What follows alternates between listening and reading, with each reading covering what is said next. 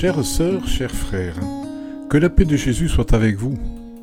Le message de notre épisode d'aujourd'hui est de Louisiane Bayan. Louisiane dit S'il y a quelque chose que je porte dans mon cœur avec une grande joie, c'est la véritable amitié. C'est si spécial de vivre une véritable amitié. C'est une relation qui contient amour, respect, confiance, apprentissage. Dans la véritable amitié, il n'y a pas de jugement et donc, avec des amis, il n'y a pas de place pour la superficialité, pas même pour les faux semblants.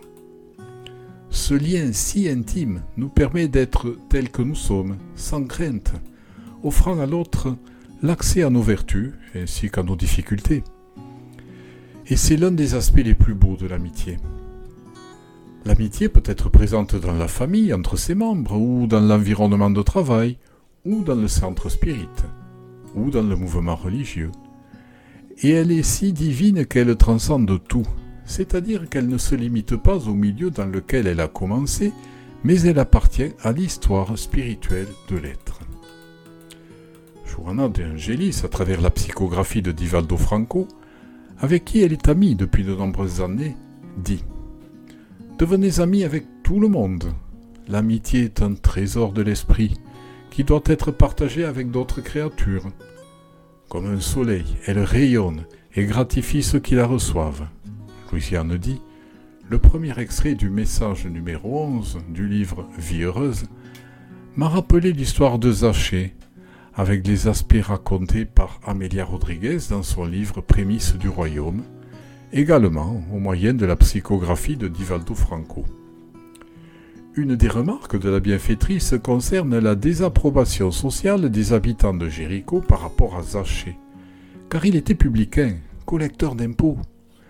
Même s'il avait acquis le droit de lever des impôts aux enchères publiques, il était très, très critiqué, jugé, pour ne pas dire qu'il était aussi envié.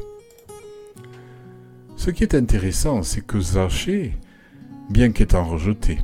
Étant la cible de préjugés et n'ayant pas d'amis, s'était lié d'amitié avec l'aveugle Bartimée, qui vivait dans les rues de Jéricho, souvent sans avoir de quoi se nourrir.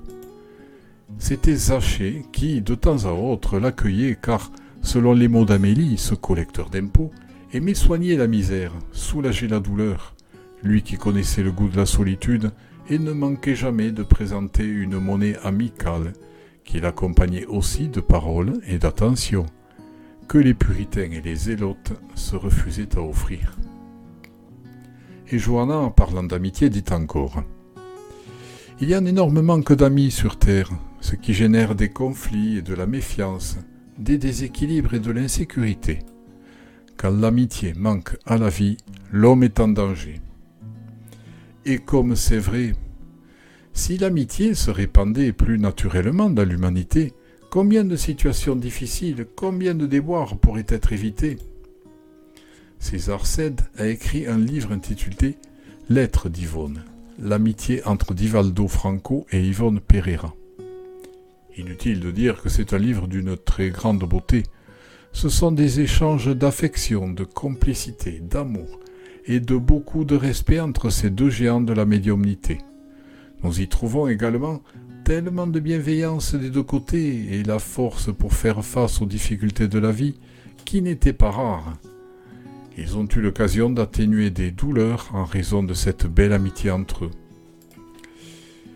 Il y a des lettres de partage, des joies, des travaux, des lettres sur la médiumnité et certaines sur les amertumes de la vie. Louisiane aimerait partager un petit extrait d'une de ces lettres pour que nous voyions la douceur du lien qui les unissait. C'était en 1962, et Divaldo avait connu une très grande déception. Yvonne, connaissant les faits, a fait parvenir une missive à son ami qui contient entre autres ceci. Le but de cette lettre, cher frère, est de vous rendre visite en vous offrant mon affection au moment où l'épreuve frappe votre cœur sensible. Nous sommes solidaires avec vous dans cet événement regrettable. Ne ripostez pas, ne pleurez pas, ne gardez pas de rancune, ne répondez pas. Il suffit de tout remettre au Seigneur, seul dépositaire de nos valeurs et vrai juge. Quand vous vous sentirez mieux, relisez toute la doctrine. Une nouvelle phase se dessinera pour vous. Divaldo, je vous demande de m'écrire aussi vite que possible pour me donner de vos nouvelles. Et si quelqu'un veut vous déprécier en, notre présence, soyez sûr que nous tâcherons de l'amener à la compréhension de l'Évangile. Percevez-vous l'étendue de l'amour, mes amis? Des paroles douces, maternelles, conseillères et tellement affectueuses. Des mots qui, sincères, portaient tout le sentiment d'Yvonne, permettant à Divaldo de sentir la véritable épaule amicale. Ce dernier a écrit une lettre montrant les aspects du moment qu'il traversait, mais nous aimerions souligner les extraits de gratitude. Yvonne, ma sœur dévouée, que Jésus soit avec nous.